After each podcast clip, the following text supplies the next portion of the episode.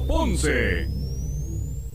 Noti 1 no se solidariza necesariamente con las expresiones vertidas en el siguiente programa. Una y 30 de la tarde en Ponce y toda el área sur. Toda el área sur. La temperatura sigue subiendo. Sigue subiendo. Luis José Moura está listo para discutir los temas más calientes del momento con los protagonistas de la noticia en Ponce en Caliente por Notiuno 910.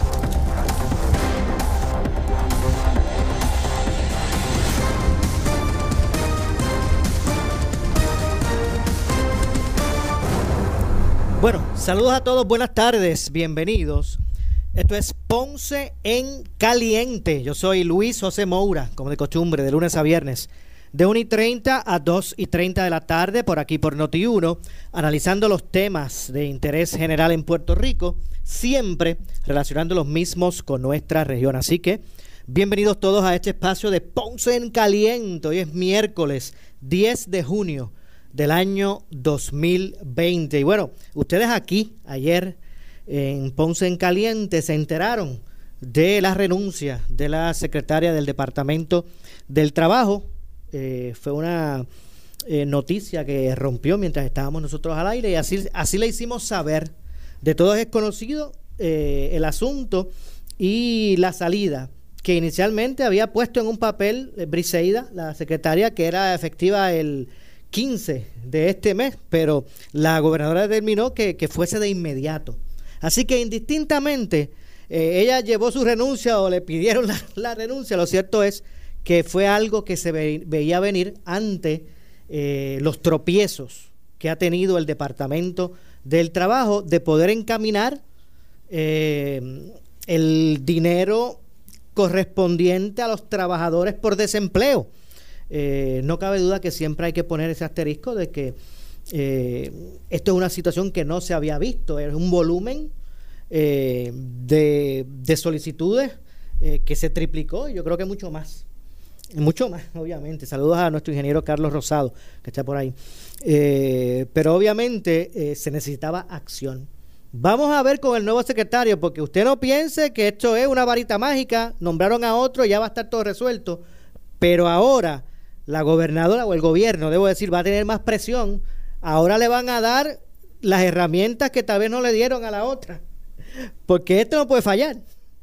Porque entonces caerían en un, ¿verdad? En, el hazme reír. Así que vamos a ver lo que ocurre con este nuevo designado. Se llama Carlos J. Rivera Santiago, que ayer eh, dijo que ya había comenzado a hacer, a realizar gestiones para que esos, esos trámites de desempleo pues sean un poco más ágiles. ¿Qué se sabe del nuevo secretario? Eh, pues bueno, de acuerdo a lo que eh, sale a relucir, ¿verdad? lo que trasciende, el secretario en el 2001 se desempeñó como investigador de relaciones laborales en la Comisión de Relaciones del Trabajo del Servicio Público, donde investigaba casos laborales, prácticas ilícitas del trabajo y distintas violaciones a los convenios colectivos en las agencias de gobierno. Eh, se desprende también información que sale a reducir que en el 2006 laboró en la práctica privada como abogado, entre otras cosas. Así que ya mismito vamos a hablar mucho más sobre este caso. Hoy el secretario del Departamento de Salud, Lorenzo González, hizo una conferencia de prensa para eh, ponernos al día de cómo está siendo atendida al día de hoy la situación del COVID eh, en Puerto Rico eh, junto a su equipo de trabajo. Así que allí estuvo Noti1 y vamos a escuchar parte de lo que se dijo en esa conferencia de prensa eh, por parte del secretario del Departamento de Salud, Lorenzo González. Falleció fuera de un hospital o falleció en un hogar o falleció en otro lugar. Que cuando llega la información llega por el registro demográfico. Ahí hay que esperar que ese ese certificado de función se registre. Y una vez se registra, hay una comunicación diaria constantemente entre el sistema, las epidemiólogas que están trabajando las muertes y el registro demográfico. Tengo una pregunta adicional. Eh, usted habló de un pico con 84 casos. 84 casos el 30 de marzo. Está bien. Después de eso hemos visto días con muchos más casos. ¿Por qué ustedes siguen identificando, si me pueden explicar, ese momento como el pico? Porque ese, no, no ha habido nunca, cuando uno ve la gráfica, no sé si la podemos poner ahí ahora, la podemos buscar, pero cuando ustedes ven la gráfica, ven que la gráfica iba así, llegó a ese pico ahí, y después fue bajando, en ningún momento esa, esa, esa curva ha vuelto a, subir, ¿ok? Esa curva se ha mantenido en términos de que su, su descenso, como le enseñé en, en las curvas de las tendencias, es a bajar. Podemos ir... ¿Y esas son moleculares, serológicas, todas? Voy. Voy, voy para allá. Un poquito más para atrás. La que arriba dice casos confirmados. Casi llegamos. Ah, hay una más. Ahí está. Esas son pruebas moleculares. La gráfica que nosotros usamos para llevar la curva epidemiológica es exclusivamente pruebas moleculares. Por eso era que había la pregunta en aquel momento y que tuvimos que hacer ejercicio de que necesitábamos no solamente que los laboratorios nos reportaran los positivos, pero necesitábamos que nos reportaran los negativos. Porque la pregunta que había era, ¿tienes menos casos moleculares positivos porque estás haciendo menos pruebas? Esa era la premisa. La próxima, cuando nosotros recibimos de los laboratorios las negativas, no solamente eso, se están haciendo posteriormente a eso sobre 2.000 pruebas diarias. Eso lo que me está diciendo es que no es que estamos haciendo menos pruebas, es que las pruebas están dando negativas. Continuamos con el nuevo día.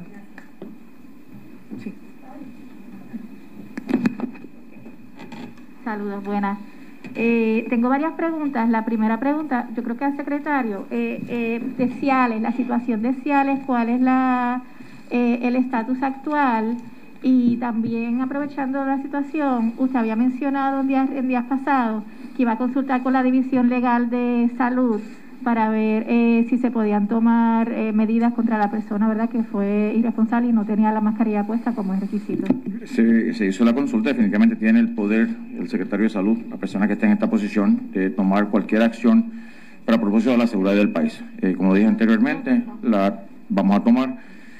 ha habido un control de esa situación. Definitivamente hay que darle gracias a el alcalde eh, de Ciales, que ha trabajado diligentemente con la situación. Ellos también tienen un epidemiólogo que ha reportado regularmente al Departamento de Salud. Así que en este momento la, situación se mantiene bajo control. ¿Pero cuántos casos hay? Eh, yo quisiera decir que son ocho o nueve casos. Eh, te buscaría el dato particular.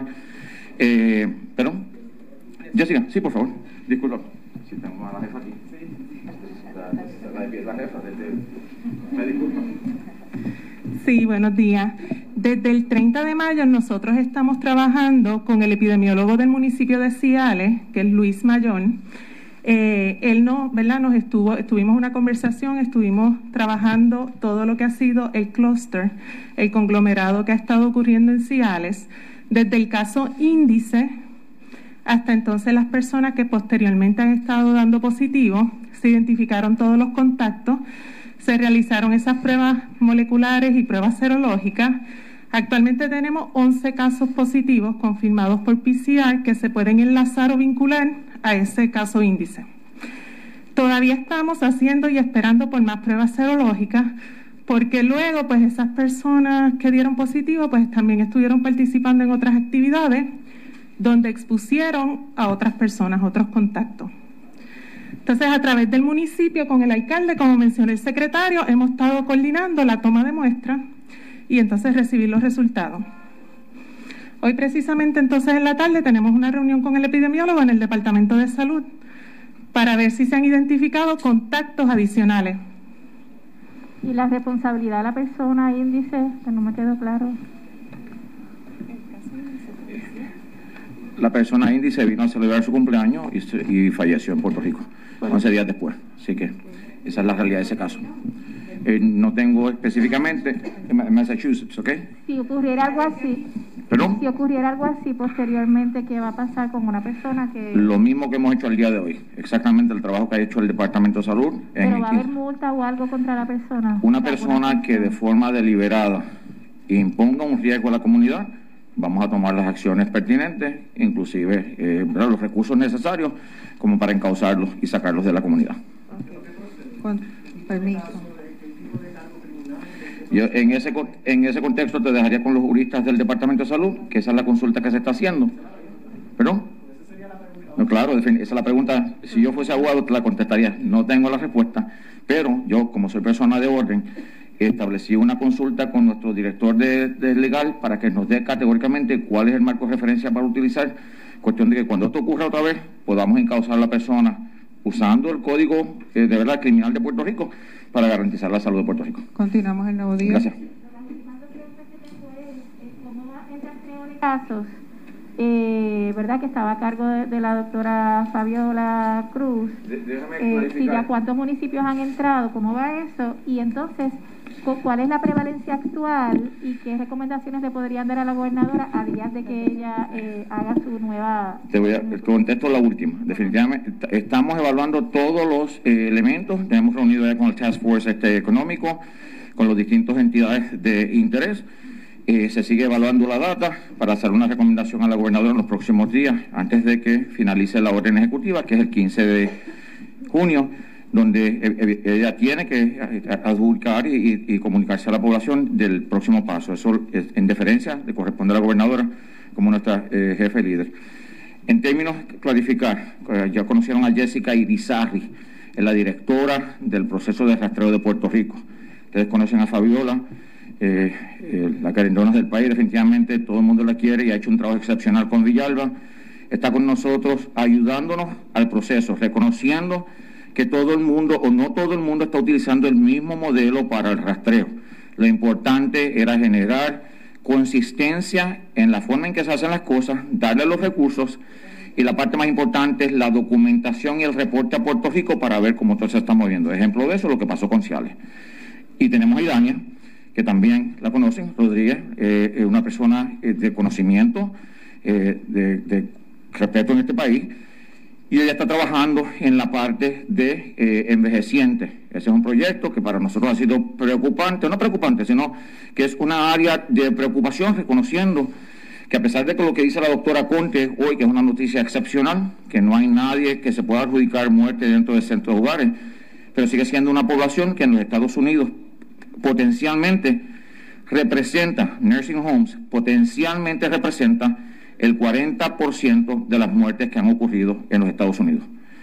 Potencialmente 50 mil de las 110, 115 mil muertes que han ocurrido en Estados Unidos son dirigidas, y esa data la existe, la CMS la presentó, eh, eh, es, reflejo de eh, nursing homes en, los Estados Unidos. Así que ese es el grupo de personas que están trabajando en esa parte. Disculpe, ¿cuántos municipios han entrado para tener los 50, sí.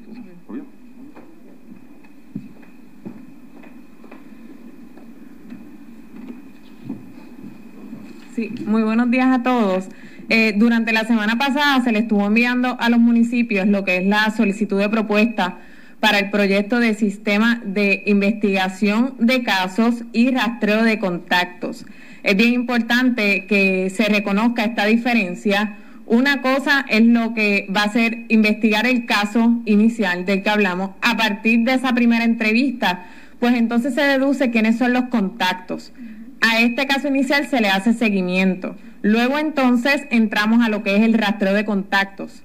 En el rastreo de contactos se entrevistan los contactos, se evalúa esa exposición, se le ordena eh, las pruebas a realizarse y se les da seguimiento también. Esta estructura completa, pues bajo este proyecto la van a tener los municipios. La semana pasada se le envió este, la propuesta, la solicitud de propuesta, la cual trabajamos en conjunto yo con otros epidemiólogos del Departamento de Salud, que aquí tenemos la doctora Jessica Erizar y la doctora Encijar, eh, la doctora Rubí Serrano, que también está por aquí con nosotros. Trabajamos este documento, se lo enviamos al día de hoy y tienen hasta hoy los municipios para someter esa carta de intención. Tenemos 54 municipios que ya están insertados en lo que sería el proyecto. Una pregunta bien importante que siempre me hacen, ¿qué va a pasar con los municipios que no se inserten? Pues estos municipios van a ser cubiertos por la respuesta actual del Departamento de Salud, que está a cargo de la doctora Jessica Irizarry. Este proceso va a ser un proceso integrado. Los epidemiólogos de municipios se reportan a su municipio, pero también al epidemiólogo de la región del Departamento de Salud y a su vez al nivel central, para poder presentarles a ustedes las estadísticas que serían entonces ya a nivel de Puerto Rico.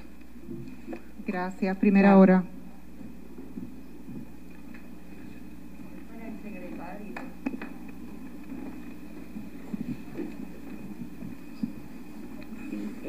Torno al brote de Ciales, a la luz de este caso, usted hará recomendaciones al sistema de detección que hay en el aeropuerto, porque como usted mismo dijo, la persona vino desde Massachusetts para celebrar su cumpleaños. Entonces nos preguntamos si este sistema está fallando, porque las personas están entrando por ahí con el virus. Eh, sí, eh, eh, ha habido reuniones consistentes durante el transcurso de las pasadas semanas este, para lo que sería la propuesta, empezando creo que es el 15 de junio, donde reconocemos también que va a abrir el, el terminal de JetBlue y entonces en ese aspecto se está trabajando en potencialmente tener la máquina ID Now en las dos puntos, que es la que hace la, cero, la molecular en 10 o 15 minutos, la rápida. Eh, y la otra cosa que se está trabajando es en una plataforma eh, digital que se llama Sarah Alert, que es del, que es del CDC. Eh, en eso se ha trabajado diligentemente. ¿Tú quieres hablar? se ha trabajado diligentemente. Había una preocupación en términos de la traducción, porque la plataforma no existía. Se hizo una petición al CDC, los Estados Unidos definitivamente eh, están trabajando en, en, la, en la traducción eh, y eso va a ser parte de la, lo que se va a añadir en la respuesta. Así que PCR o molecular eh, inmediata, tener la diferencia de coger las muestras y sacarlas del laboratorio, ¿verdad? Del, del, aeropuerto y hacerlas a través de, de un proceso contractual que a veces no llegaba tres, cuatro días después eh, eh, potencialmente mantener serológica, pero tener PCR eh, de forma y entonces abrir el segundo posición en, en, JetBlue. De la misma forma, el, director de puerto está trabajando en propuestas para los, municipios, los municipios, los aeropuertos de Ponce y Aguadilla. Así que, pero como quiera que sea, te, pongo aquí, déjame ponerla pero, Pero discúlpeme, pero usted está satisfecho con este sistema de rastreo de casos ahí en el aeropuerto? Sí, definitivamente. Mucho, muy satisfecho. Por ah. cierto, es la única jurisdicción en los Estados Unidos que tiene este esfuerzo. Si miran el mapa, y no lo tengo aquí, en el, en el mundo hay seis puntos, Hong Kong, eh, Viena, eh, son seis puntos en el mundo que tienen un proceso similar al que tiene Puerto Rico. Puerto Rico tiene un esfuerzo excepcional a través de la Guardia Nacional, definitivamente no es perfecto, pero en comparación con lo que tienen otras jurisdicciones de los Estados Unidos, vaya, montese un avión hoy, vaya a Miami, vaya a cualquier estado, todo el mundo que llega al aeropuerto, con las críticas que se puedan generar, dicen exactamente lo mismo. En ningún sitio no han hecho la, la propuesta que no han hecho en Puerto Rico. Por favor. Buenos días, Miriam Ramos. Como mencionó el secretario de Salud, somos una de las únicas jurisdicciones que tiene un sistema tan complejo en el caso de las puertas, las áreas de entrada, como lo es el aeropuerto. Desde el 17 de marzo, cuando se, se comenzó el esfuerzo junto con la Guardia Nacional, han pasado hasta el 9 de junio unos 116.958 pasajeros, de los cuales, ¿verdad? La prueba es voluntaria, se le hace obviamente accesible a la persona y aunque el secretario tiene la, potestad en ley de poder determinar que todo el que entre se tenga que hacer la prueba, tenemos que reconocer que el andamiaje y los recursos que se necesitarían para eso son extraordinarios. De hecho, la guía que somete el CDC a finales de mayo indica que los esfuerzos de respuesta a esta emergencia de COVID tienen que estar atados a los recursos que tengan las jurisdicciones y estados. Así que en ese sentido, el Departamento de Salud, en colaboración no solo con el sector del sistema de vigilancia de aeropuertos, sino con la Guardia Nacional, también incluye lo que es medicina de campo de ASEM y también incluye unos acuerdos de colaboración con el Departamento de Educación y sus enfermeras para poder tener el andamiaje allí y cuando la persona se baja del avión se le informa a través eh, de unos cartelones, hay una información provista que la prueba está disponible y la persona voluntariamente va y se realiza la prueba. En este caso, eh, de las pruebas serológicas que se comenzaron a hacer el 12 de abril hasta el 9 de junio, se han desarrollado, se han ofrecido, perdón, o realizado unas 19.773 pruebas, de las cuales el porciento de positivos ha fluctuado entre un 2 a un 3% nada más. En el caso de la persona que viene eh, y crea el brote de Ciales, la, la doctora Irizarry le va a dar detalles, pero esas personas, ¿verdad? Cuando pasaron el proceso, pues voluntariamente no se realizaron la prueba porque no tenían síntomas. Y ella le va a dar más detalles al respecto. Sí. En el caso de la persona que llegó, eh, llega el 17 de mayo, la persona no pasa por el proceso de hacerse la prueba, como tanto dijo el secretario como la señora Miriam Ramos, es, voluntario, se le ofrece la alternativa a la persona y si la persona sí lo desea, entonces que se hace la prueba, la persona no comienza a desarrollar síntomas relacionados a COVID hasta tres días después de haber llegado a Puerto Rico. Ahí es que comienza a, eh, a sentir los síntomas, obviamente recibe cuidado médico y es que se le hace la prueba y eventualmente pues fallece. Sí. Última pregunta. La persona es residente en, en, Puerto Rico. La persona había ido a Massachusetts a visitar a un familiar, había estado allá en Massachusetts visitando al familiar y había entonces regresado a Puerto Rico para estar con su familia porque precisamente unos días después pues cumplía años y tenía esa celebración familiar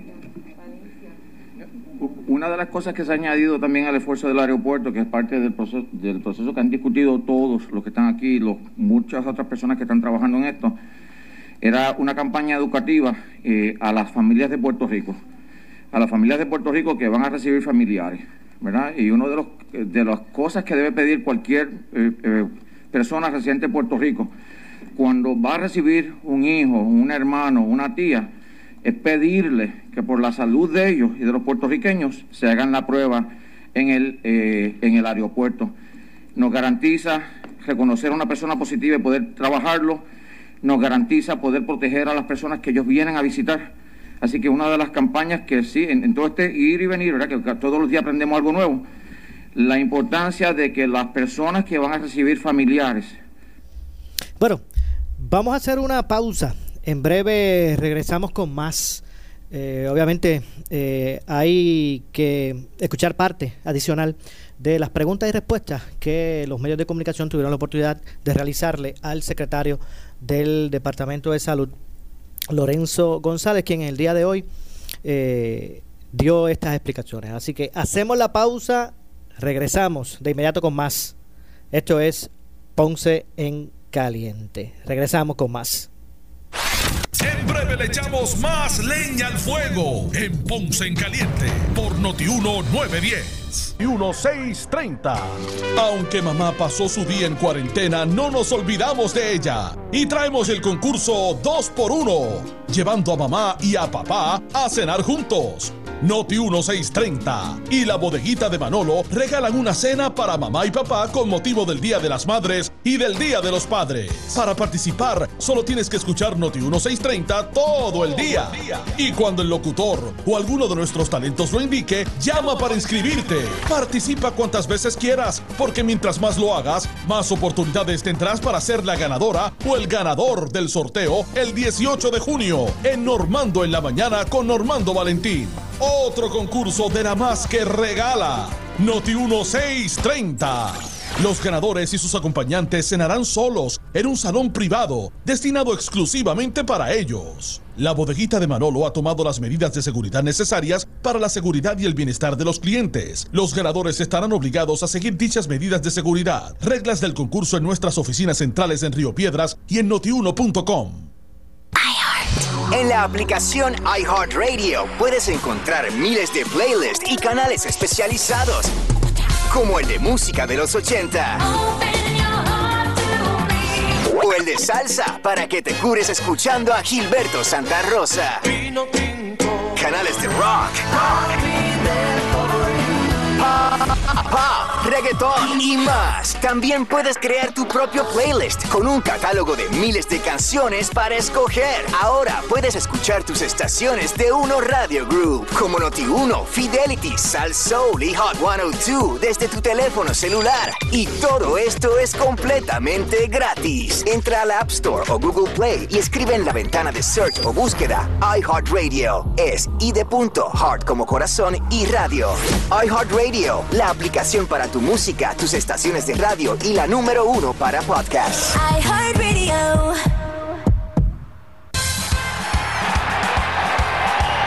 Estamos de vuelta y hay que celebrarlo en el Honda Welcome Back llegó tu momento perfecto de llevarte tu Honda. Con bonos de hasta 8 mil dólares y pagos desde 289 dólares. Sal guiando una Accord, la CRV, la Passport, la HRV o un Fit. El mejor momento de comprar tu Honda es ahora. En el Honda Welcome Back. Más detalles en la prensa. Vente pa' Credit Centro Coop Ponce y toma la mejor decisión con un préstamo personal de 5 mil dólares desde el 6.95% de interés con un pago mensual desde 80 dólares. Eso es lo que te hace falta y Credit Coop Ponce lo tiene para ti. Ah, te llevas el dinero y el primer pago lo das en los próximos 90 días. Nadie te da más. Credit Coop en la Rambla de Ponce. Sujeto a aprobación de crédito. Ciertas restricciones aplican. Acciones y depósitos asegurados hasta 250 mil dólares por COSEC. Escucha el programa del Colegio de Médicos Cirujanos de Puerto Rico este y todos los miércoles a las 9 y 30 de la noche. El programa oficial del Colegio de Médicos, donde traeremos los temas importantes que afectan a la clase médica del país y a nuestros pacientes. Recuerda, los esperamos los miércoles a las 9 y 30 de la noche por Noti 1630 AM y por el 94.3 FM. Colegio de Médicos Cirujanos de Puerto Rico. Si usted padece de diabetes, hipertensión o asma, debe hacerse la prueba del COVID-19. MedCentro estará realizando las pruebas moleculares sin costo a todos los pacientes de su clínica de condiciones crónicas. Si usted ya es paciente registrado de MedCentro, le estaremos llamando para atenderle por cita. Si aún no recibe servicios en MedCentro y padece de asma, hipertensión o diabetes, se puede registrar como paciente nuevo y hacerse la prueba sin costo. Este beneficio es solo para pacientes de la clínica de condiciones crónicas de MedCentro. Llame para información al 787-843-9393, extensión 1064. Escucha el programa del Colegio de Médicos Cirujanos de Puerto Rico este y todos los miércoles a las 9 y 30 de la noche. El programa oficial del Colegio de Médicos, donde traeremos los temas importantes que afectan a la clase médica del país y a nuestros pacientes. Recuerda, los esperamos los miércoles a las 9 y 30 de la noche por Noti 1630 AM y por el 94.3 FM. Colegio de Médicos Cirujanos de Puerto Rico. La Fundación Child es una entidad sin fines de lucro que se creó para brindar apoyo a niños con necesidades especiales o de escasos recursos entre las edades de 0 a 18 años. Su lema es proveer a nuestros niños una mejor calidad de vida. Si conoce o tiene a un familiar menor de edad con alguna necesidad, llame al 939-415-2222. Le pueden ayudar. La Fundación Child se preocupa por la niñez. Este fue un servicio público de esta emisora. En esta temporada de huracanes, quédate con la estación que te informa minuto a minuto. WNO 630 AM en San Juan, W232TH 94.3 FM San Juan, WPRP 910 AM Ponce, WORA 760 AM en Mayagüez, WNEL 1430 en Caguas y WCMN 1280M en Arecibo. Para mantenerte informado, entra a nuestra página web notiuno.com. Descarga la aplicación Noti1630 en tu celular y síguenos en las redes sociales, Facebook y Twitter. Somos Noti1630. Noti1630. Primeros con la noticia. Noti 1630 te presenta las noticias del momento. Las noticias del momento. Pasamos a la sala de redacción Rafael Rafi Jiménez. Buenas tardes, soy Gelmaris Rivera y usted escucha Noticiero 630 primeros con la noticia, última hora 2 con 2. La portavoz de Mesa Social, Amarilis Pagan Jiménez, dijo en el programa El Escándalo del Día que en Victoria Ciudadana hay un doble vara con el caso de Néstor Duprey y la sentencia por discrimen que implica a la candidata a la gobernación por esa organización, Alexandra Lugaro. La situación actual es bien similar a la situación que se dio con Néstor Duprey y en el caso de Néstor Duprey, lo que hubo fue un video por Facebook, no hubo un caso, no hubo una sentencia, no hubo una querella formal. Yo le creí a la mujer que, que, hizo el video, a Raquel. y estuve de acuerdo con que él tenía que renunciar y que lo tenían que separar de la candidatura. Y yo no estoy diciendo que eso que se hizo con él estuvo mal, pero siento que hay una doble vara, probablemente racista, dentro de Victoria Ciudadana, porque en el caso de Alexandra Lugaro y la sentencia, hay varias cosas que tenemos que tomar en cuenta y que parecen haber sido tergiversadas en las explicaciones y en las excusas que se han dado desde la propia Alexandra Lúgaro y algunas personas de Victoria Ciudadana. Número uno, que ella dice que nunca hubo una querella en contra de ella, ni que ella fue demandada y que por lo tanto ella no se defendió.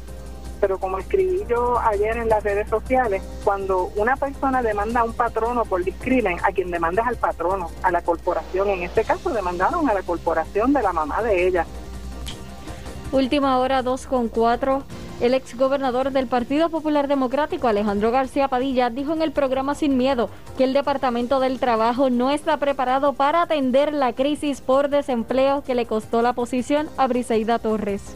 El nuevo secretario contrata a la misma empresa, Evertech, y, tiene el mismo proceder. Eh, eh, va a tener el mismo resultado. Si los empleados del departamento no quieren trabajar más allá de las cuatro y media, se va a formar el mismo revolú en el centro de convenciones que se ha formado en estos días. O sea, por supuesto que, el, tema no debió suceder. Por supuesto que el sistema no debió haber fallado. Por supuesto que una vez fallado, habiendo fallado debió haberse corregido más a tiempo, más rápido. Por supuesto que, que, se debió trabajar overtime para atender la fila. Pues claro que sí, pero tenía ella la facultad de hacerlo, tenía ella la capacidad de hacerlo.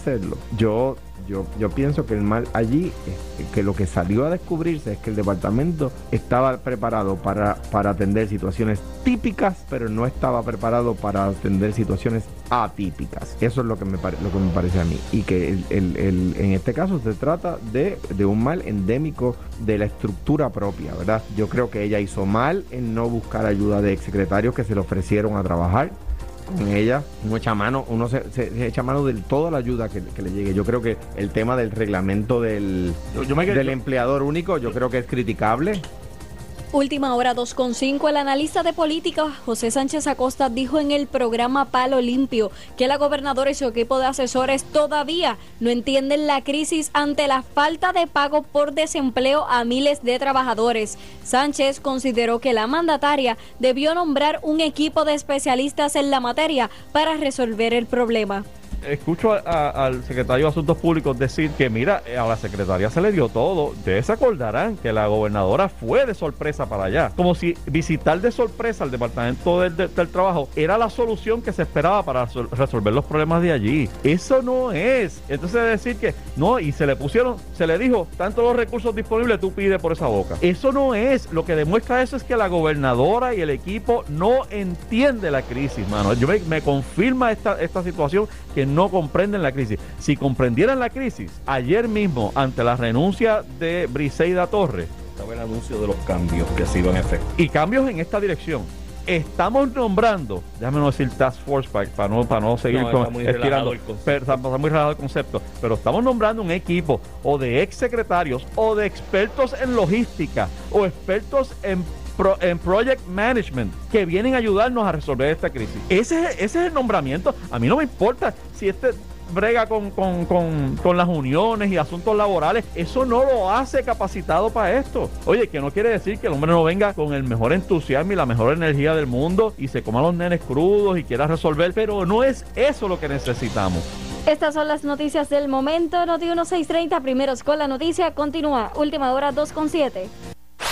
En breve le echamos más leña al fuego en Ponce en Caliente por Notiuno 910. Vente pa' Centro Coop Ponce y toma la mejor decisión con un préstamo personal de 5 mil dólares desde el 6.95% de interés con un pago mensual desde 80 dólares. Eso es lo que te hace falta y Centro Coop Ponce lo tiene para ti. Ah, te llevas el dinero y el primer pago lo das en los próximos 90 días. Nadie te da más. Centro Coop en la Rambla de Ponce. Sujeto a aprobación de crédito. Ciertas restricciones aplican. Acciones y depósitos asegurados hasta 250 mil dólares por COSEC. El área sur está que quema. Continuamos con Luis José Moura y Ponce en Caliente por el 910 de tu radio.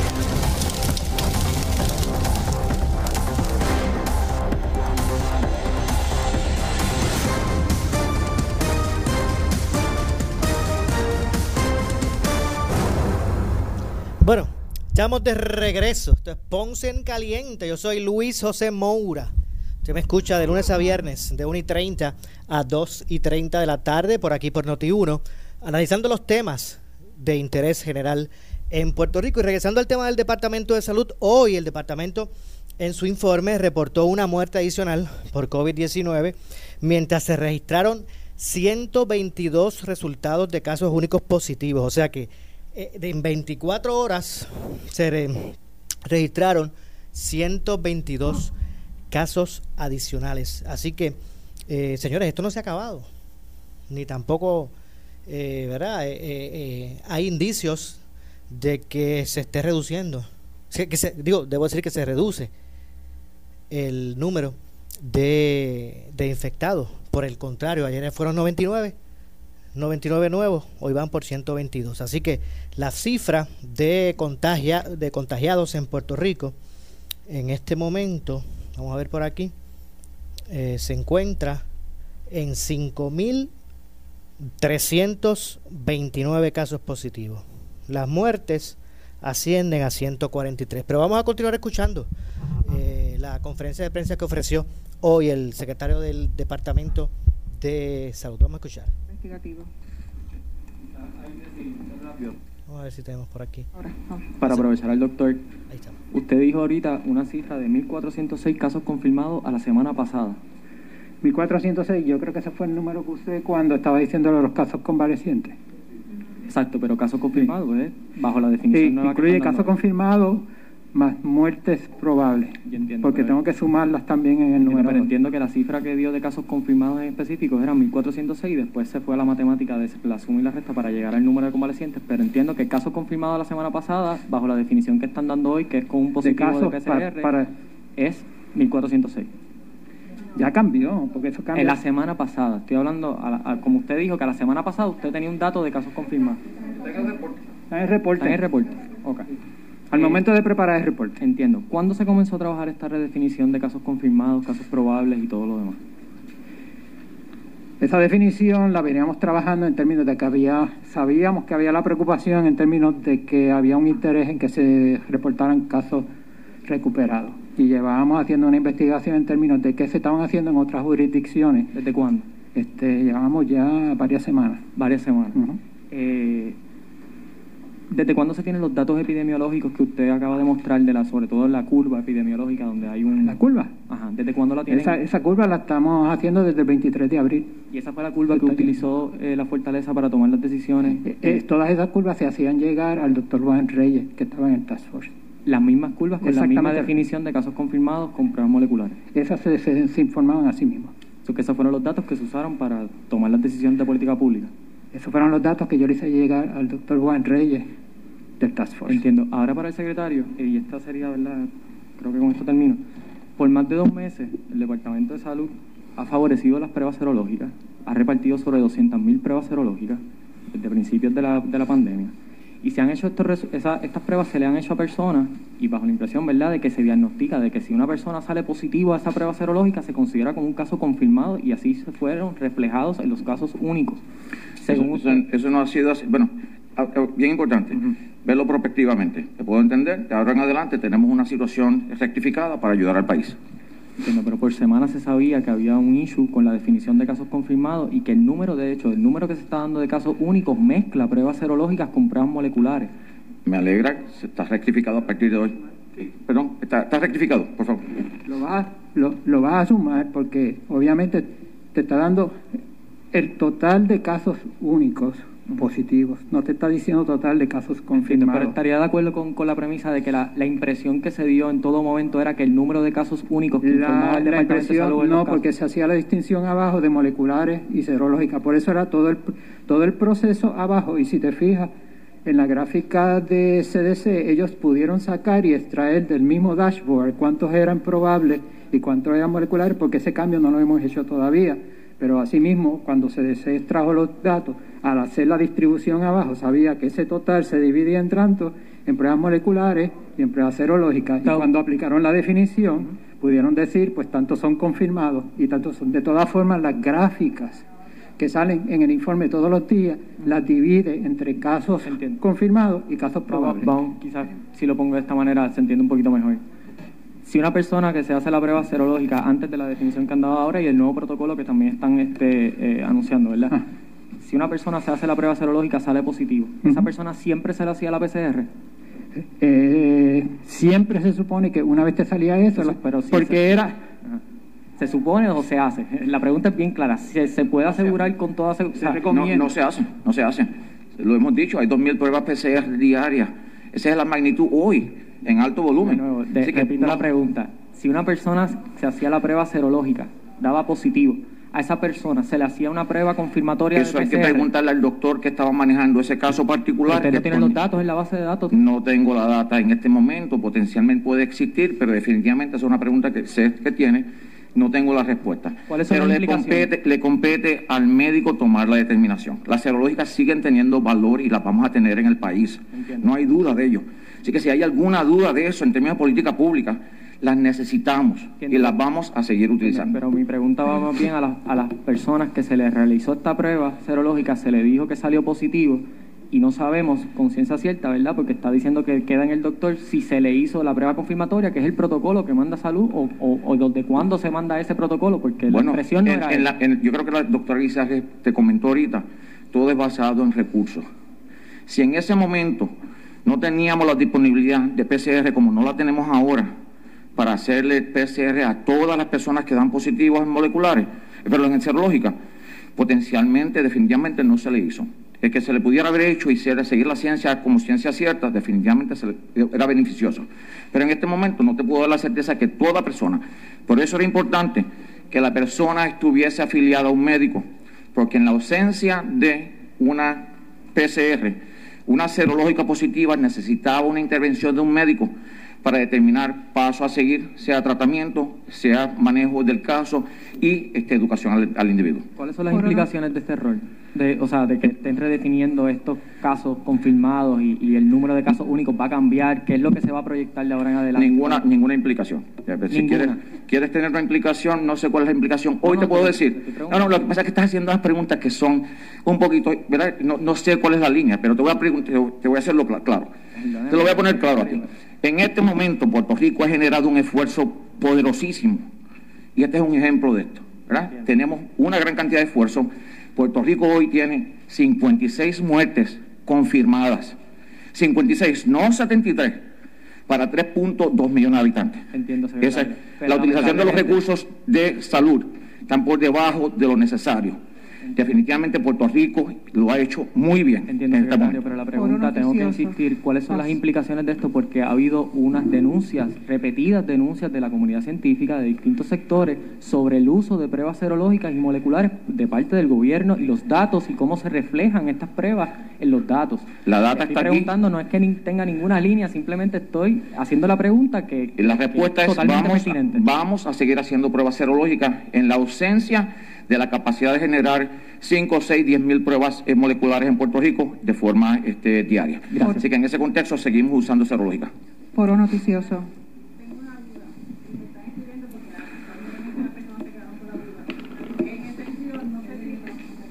Cuando empezaron a, eh, Valencia empezó a explicar, no sé si se entendió en que los casos están bajando me explico, porque entonces también se dice que ahora es que la gente, eh, los individuos están empezando a hacerse las pruebas. ¿Qué proyección indica que entonces se están bajando los casos y ahora que se están haciendo las pruebas, que se entiende que ya se está controlando?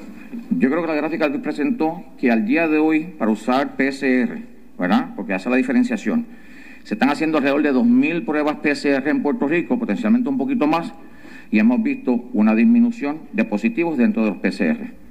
Eso debe responder a esa pregunta. Si vemos el cumulativo también de la serológica, ¿verdad? Que sí tienen valor. Definitivamente hemos visto también un aumento progresivo de pruebas y proporcionalmente vemos unos números que son, ¿verdad? se han mantenido relativamente estables. Pero en términos de PCR, puramente PCR, las pruebas que se están haciendo, 2.000, 2.500 por día, reflejan unos números relativamente bajos. Bueno, están escuchando la conferencia de prensa que eh, ofreció el secretario del Departamento de Salud, Lorenzo eh, González. Vamos a hacer la pausa. Regresamos de inmediato con más. Esto es Ponce en Caliente. En breve le echamos más leña al fuego en Ponce en Caliente por Notiuno 910. Vente pa' Credicentro Coop Ponce y sal montado en un carro nuevecito con el interés más bajo al 3.95% APR. Nadie te da más. Eso es, Credicentro Coop Ponce lo hace posible. Móntate en el auto que tú quieres y sin pronto. Visita nuestra sucursal en la Rambla de Ponce. Sujeto a aprobación de crédito. Ciertas restricciones aplican. Acciones y depósitos asegurados hasta 250 mil dólares por COSEC. El área sur está que quema. Continuamos con Luis José Moura y Ponce en Caliente por el 910 de tu radio.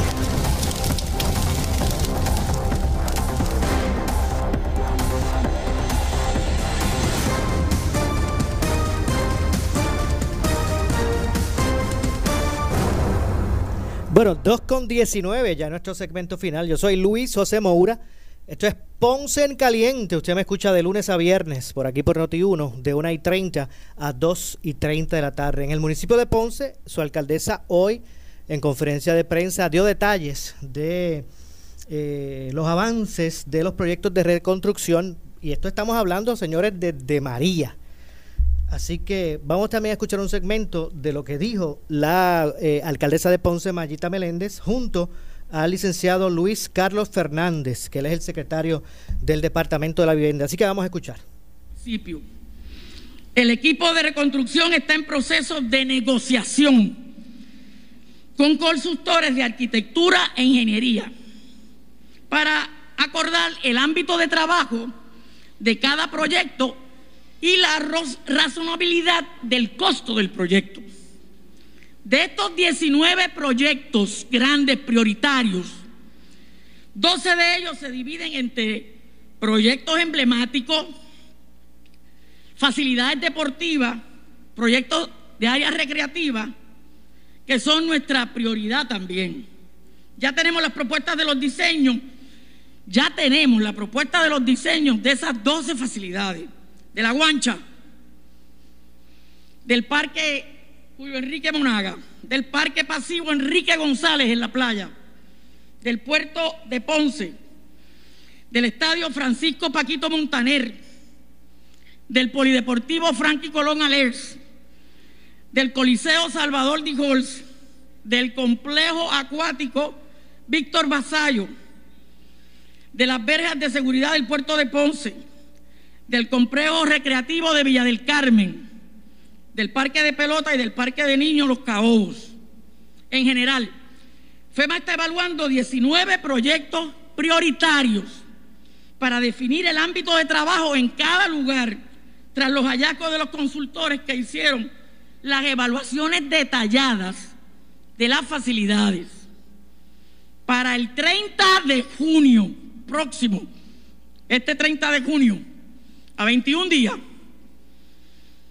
estaremos contratando para la etapa de diseño de las facilidades prioritarias. En 21 días contratamos eso. Ya lo saben los equipos. El puerto de Ponce es uno de los proyectos más importantes. De hecho, como saben, viene el almirante Peter Brown la semana que viene con un grupo de HOT, con un grupo de asesores del señor presidente de los Estados Unidos y uno de los sitios que va a visitar es Ponce y Guayanilla. Y Ponce es el puerto. Se han identificado 13 proyectos grandes para la reconstrucción y 21 proyectos pequeños. Esto suma un total de 34 facilidades para el puerto. Para el puerto. Para el puerto se logró la obligación también de 745 mil para una fase inicial de diseño. Nuestro equipo de reconstrucción para Ponce sigue trabajando y evaluando las propuestas técnicas y económicas. Yo tengo un compromiso con la ciudad de Ponce y le he pedido a Dios encarecidamente que me dé el tiempo necesario y la energía necesaria para yo poder encaminar todos estos proyectos y ver el Ponce que todos esperamos. El Ponce donde renazca la economía, que ha estado tres meses detenida por el COVID y que nuestra ciudad siga adelante, porque no vamos a parar. Y se lo pido encarecidamente a nuestro Padre Dios Cristo para que me dé esa fuerza y energía con los equipos que estamos trabajando. Ponce es la segunda ciudad con mayor extensión territorial en Puerto Rico. Y los ponceños y ponceñas sentimos un gran orgullo por nuestro pueblo, porque es rico en cultura, en arte, en música, en patrimonio histérico. Este patrimonio histórico, histórico, y que es histérico también, ¿eh? Porque lo decimos, Ponce es Ponce, no, Ponce tiene trabajo. Ponce tiene la fuerza para seguir adelante y los equipos necesarios para echar hacia adelante. Esta ciudad yo la amo hace 43 años. Y vamos a luchar todos juntos, porque lo más valioso que tiene es su gente. Pero tenemos que estar unidos. Y con el envidiado orgullo que le tienen a los ponceños, porque transformamos vidas y reconstruimos también.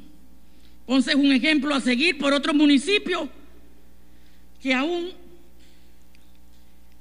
tienen dudas sobre el proceso le voy a pedir a la prensa que escuche esto. Si hay municipios que tienen dudas sobre este proceso, que deben completar para alcanzar lo que hemos alcanzado, con los documentos que se requiere para la reconstrucción, ofrecemos, Ponce y su equipo, ofrece los documentos usados por nuestro municipio y nuestro equipo de reconstrucción que lo preparó con ellos para beneficio de otros compañeros alcaldes y alcaldesas. Porque mi interés es que Puerto Rico completo salga adelante. Así que estamos disponibles para entregar dichos documentos para que ellos puedan también adelantar su reconstrucción. Mis amigos de Ponce, los 105 proyectos que salen a subasta en las comunidades de Glenview, Valle Alto, Starlight, Bélgica, Santa María, Biblioteca Guillermo Jackson en la playa de Ponce, Jardines del Caribe, Clausel, La Yuca, Lomas de Country Club, Villaflores, Cotolaurel, Villas del Turey. Bueno, no tenemos tiempo para más. Escucharon a la, a la alcaldesa de Ponce, la doctora María Vallita Meléndez. Regresamos mañana, no se vaya nadie, que por ahí viene Ileana Rivera de Delis con su candela. Escuchas WPRP 910, Noti 1 Ponce. Aunque mamá pasó su día en cuarentena, no nos olvidamos de ella. Y traemos el concurso 2x1, llevando a mamá y a papá a cenar juntos. Noti 1630 y la bodeguita de Manolo regalan una cena para mamá y papá con motivo del Día de las Madres y del Día de los Padres. Para participar, solo tienes que escuchar Noti 1630 todo el día. Y cuando el locutor o alguno de nuestros talentos lo indique, llama para inscribirte. Participa cuantas veces quieras, porque mientras más lo hagas, más oportunidades tendrás para ser la ganadora o el ganador del sorteo el 18 de junio en Normando en la mañana con Normando Valentín. Otro concurso de la más que regala. Noti 1630. Los ganadores y sus acompañantes cenarán solos en un salón privado destinado exclusivamente para ellos. La bodeguita de Manolo ha tomado las medidas de seguridad necesarias para la seguridad y el bienestar de los clientes. Los ganadores estarán obligados a seguir dichas medidas de seguridad. Reglas del concurso en nuestras oficinas centrales en Río Piedras y en notiuno.com. Soy Carmen Gobet y quiero invitarte a que escuches y participes en el programa de la Alianza por la Salud del Pensionado por aquí, por Noti 1630, todos los miércoles a las 11 y 30 de la mañana. Somos la alternativa de salud del pensionado puertorriqueño, tanto de gobierno como de la empresa privada. Cuando tú eres parte de la Alianza, un ejército está contigo, un ejército de procuradores de la salud del pensionado. Miércoles 11 y 30 de la mañana en Caliente con la Juvet. Estoy cansado, no aguanto más. He instalado grama natural en este lugar ya tres veces y siempre la pierdo. Chico, ya es hora que llames a Grama Mía para que